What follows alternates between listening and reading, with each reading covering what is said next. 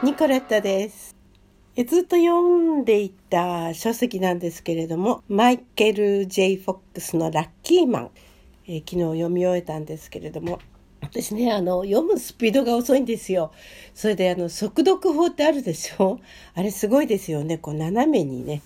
あの、目をずらしていくと全部読めてしまうっていう訓練次第だそうですけれども、あんな風にできるといいななんて思いますけどね。私ね、すごく心に残ったところというのがありましてね、それ今ご紹介したいと思うんですけれども、前にもね、まあ、ご存知だと思いますけれども、皆さん一番ご存知なのは「バック・トゥ・ザ・フューチャー」ですよね「ワン・ツー・スリー」と。あの映画に出てそれで小柄な人ですけれども大変有名になりました。で30歳の若さで若年性のパーキンソン病に、えー侵されましてね。でその病気についてですね自らの人生家族仕事そして病との戦いをみずみずしい文章で綴った感動の記録ってありますけれども、えーラッキーマンですねこれを読みました私すごくこの人の生き方ですごいなって思うのはあのいろいろ欠点を持った人ですよね。であの若くして有名になっちゃったから急に有名になっちゃったからやっぱりあのそういう人特有のね僕は有名人だみたいな自分はそう思わなくても周りがそうさせちゃうからね。ですけどもくじけずに、まあ、7年間ぐらい病気であることを隠し通すんですけれども、まあ、ある時カミングアウトするわけですよね。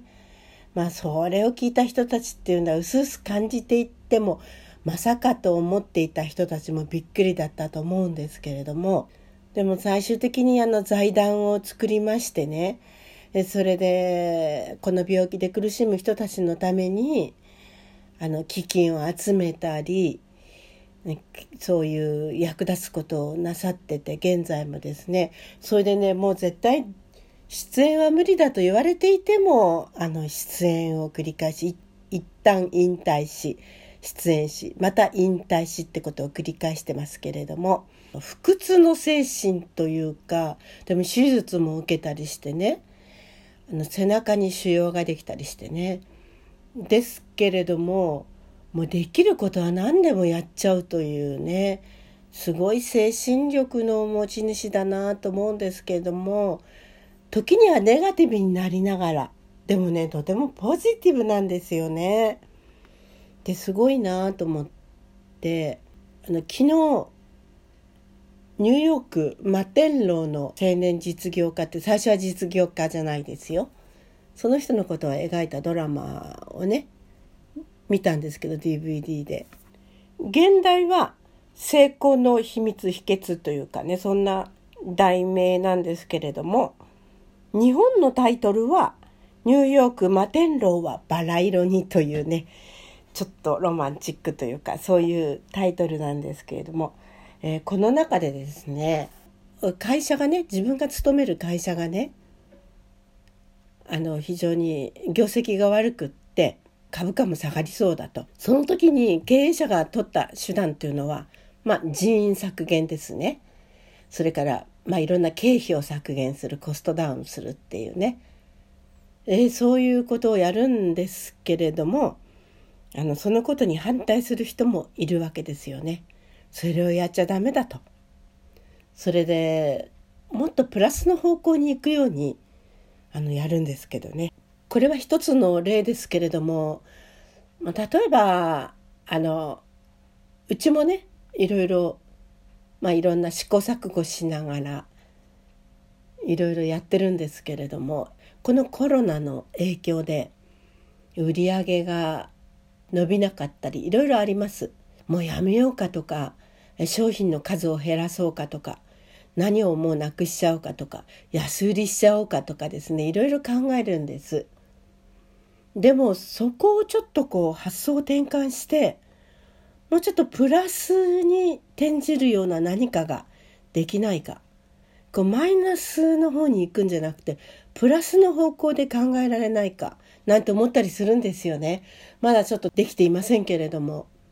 まあこれからねいろいろ考えていきたいとは思うんですけれども、ね、どうですか皆さん。このラッキーマンで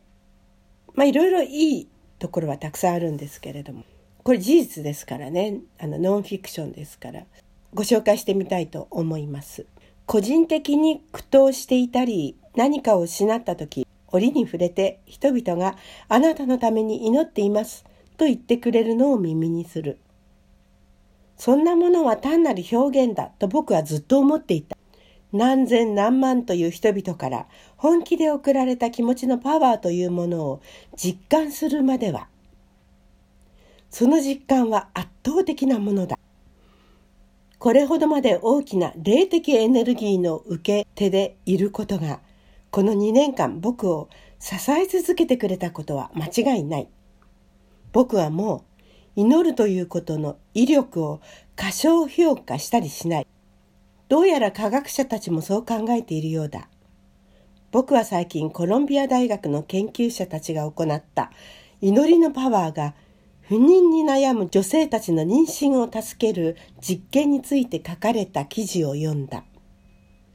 アメリカ国内の数種類の単なる宗教の信者である見知らぬ人同士のグループが韓国の不妊クリニックにかかっている女性グループのために祈るよう要請された。この女性たちにはこの実験のことは知らされていない。同時に同じクリニック内の別のグループには祈りは送られないようにした。研究の結果、祈ってもらった方のグループの女性のうち50%が妊娠したのに対し、祈りを受けなかった方のグループでは26%しか妊娠しなかった。これは研究者たちが予想していたものと全く反対の結果だった。彼らのそもそもの意図は祈りの効用などないことを証明しようとするものだったのだ。僕が病気を公表したことに対する世間の反応のおかげで僕はいつもの仕事に新たな自由な気持ちで戻っていくことができた。仕事中にはまだ動きが滑らかに見えるように苦闘していたが、もはや症状を隠そうというプレッシャーを感じることはなかった。今ではいつどこで薬を使うかを選ぶことができたし薬を飲むのもカムフラージュのためではなく快適さを得るためだった自分でも気づかないうちに病状をコントロールする僕のシステム全体が変わっていった公の場所でオフの状態になることもそのことを僕が鬱陶しいと思った時だけつまりそのために自分がやりたいことができなくなった時だけ問題だというふうに見るようになっていた。そうでなければオフの状態は単なる不都合に過ぎなかった。僕の震えや足を引きずるような歩き方、運動以上に人は振り返るかもしれないけれど、それが何だというのだ。僕はテレビに出ている男なのだ。振り返られることには慣れている。だから、今みんなが振り返るのが、あ、そっか、そういえば彼はパーキンソン病だって聞いたな、ということを意味したからといって、それが何だというのだ。まあ、こういうことをね、書いているんですね。このドキュメンタリーの最後の方でね。で、この人はね、あの、ごく最近になってもテレビドラマに挑戦したりしまして、それで、あの、アメリカはね、シビアですから、視聴率が上がらないともうすぐ打ち切りになっちゃうんですね。でこれまでも何度か体験したはずです。で打ち切りになってそれでしばらくこう静かにしてるんですけどまた挑戦する。そして視聴率が、えー、上がらなくてまた途中で打ち切りになるっていうことを繰り返してるんですね。でもねこの打ち切りになったドラマっていうのをねすごい見てみたいと思っちゃうんですよ。それで取り寄せようとするとやっぱりソルドアウトになってたりするんですね。でねあの日本語字幕スーパー付きのものを見たいと思っても日本ではねえっとワウワウだか何でしたかね有料のあの番組で、えー、日本語吹き替え付きで上映されたことはあるんですね。でも今 DVD にあの吹き替え付きあるいは私は吹き替えじゃなくて彼の声が聞きたいんですけれどもそういうね日本語字幕スーパー付きっていうのがねなかなか手に入らないんですよ。でもねやっぱりねあくまでも挑戦しようとするその積極性というか前向きさにとっても励まされるんですね。どう思われますか皆さん。見習いたいと思います。ニコレットでした。